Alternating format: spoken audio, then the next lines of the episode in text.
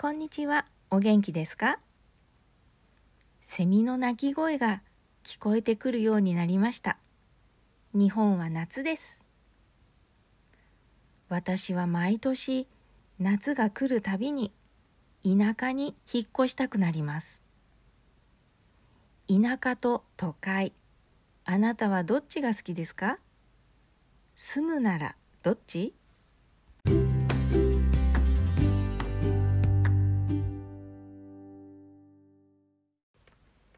田舎のネズミと都会のネズミのお話がありますよね。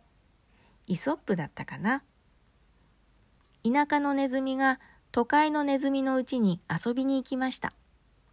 都会には美味しいものがたくさんあります。でも人間もいっぱいいる。人間が来るたびに隠れないといけません。いつもビクビクしてる生活。田舎のネズミがやっぱり田舎の方がいいや、と言って帰っていくお話。あなたはどっちのネズミでしょう？私は今どちらかといえば都会に住んでるから都会のネズミです。都会は便利だし、いろいろなものに出会えるからこの街は好きです。でも夏が来るたびにちょっと怖くなります。都会の暑さはなんだか怖い。まず人が多すぎる。人が多いと見ているだけで息苦しい。マンションやビルの外にずらっと並ぶエアコンの室外機。そこから出るのは熱い空気。建物の中を涼しくすればするほど外は暑くなる。それに電気に頼りすぎ。オフィスビルが停電になったらアウトです。真夏にエアコンが使えない。エレベーターも動かない。考えるとゾッとします。ああ、怖い。うちのマンションは停電になったら水も出ません。都会の生活は弱いですね。田舎だって暑いけど自然があります。停電になった時都会よりは困らない。木陰に入ったり水をまいたり川に入ったり。暑いって言って T シャツと短パンで首にタオル巻いて冷たいスイカ食べながら仕事したい。こんなこと言ったら田舎の人に怒られるかな？現実は違うって。でも都会の生活より田舎の生活の方がやっぱり人間らしいなって思います。今都会から田舎に移住する人が増えています。移住は漢字で書くと移り住む。今の場所から別の場所に移って住むことです。特に若い人たちの移住が増えています。コロナも移住を考える大きなきっかけになっていますね。皆さんの国ではどうですか？日本で人気の移住先。都会の人が移住したいと思っている場所はどんなところでしょうか。ランキングを見つけました。まず第1位は長野県です。東京からは新幹線で1時間半ぐらいで行けます。長野といえば山、スキー、温泉。高い山がたくさんあってスキー場が多いから登山が好きな人とかスキーをする人には最高ですね。温泉も多くて日帰り温泉の数では全国1位だそうです。日帰り温泉というのはホテルや旅館がくっついてない温泉のことです。仕事の帰りに温泉に寄るのもいいですね。長野の中でも特に移住先として人気があるのが軽井沢です。ここは昔から有名な別荘地です。別荘はセカンドハウスね。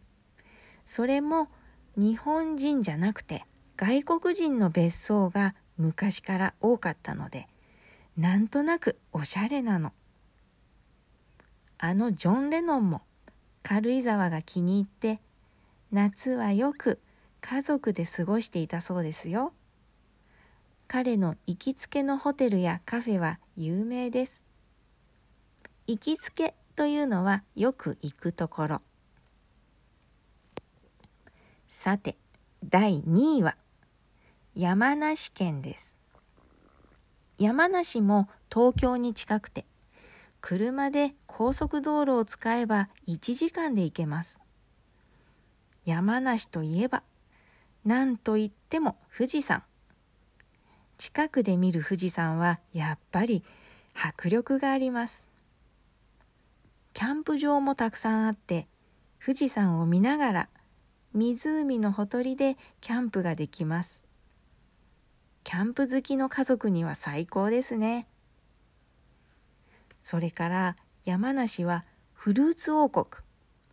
美味しいフルーツがたくさん取れます。特に有名なのは桃やぶどうです。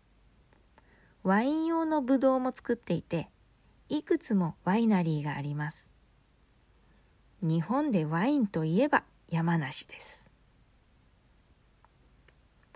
そして第3位は静岡県です。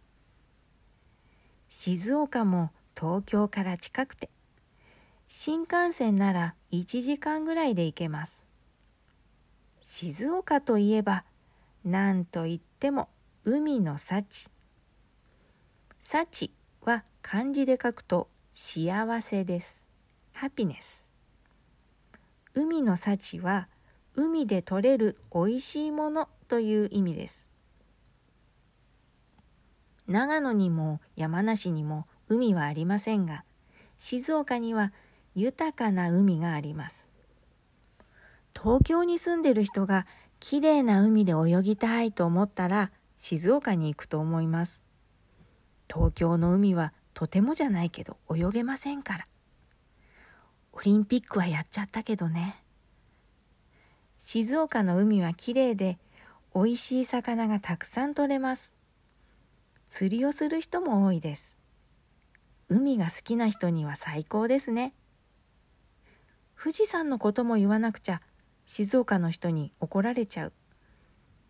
富士山は山梨だけのものではありません。山梨県と静岡県で半分こ半分ずつですそれから静岡はお茶やわさびも有名ですね長野山梨静岡どこも魅力的。観光地としても人気があります。でも観光と住むのは違いますよね。都会のようにちょっと歩けばコンビニがあるわけじゃないし車がなければ生活できないだろうし雪がたくさん降ったら大変だろうし。でも都会より空気がいいことだけは間違いないでしょう。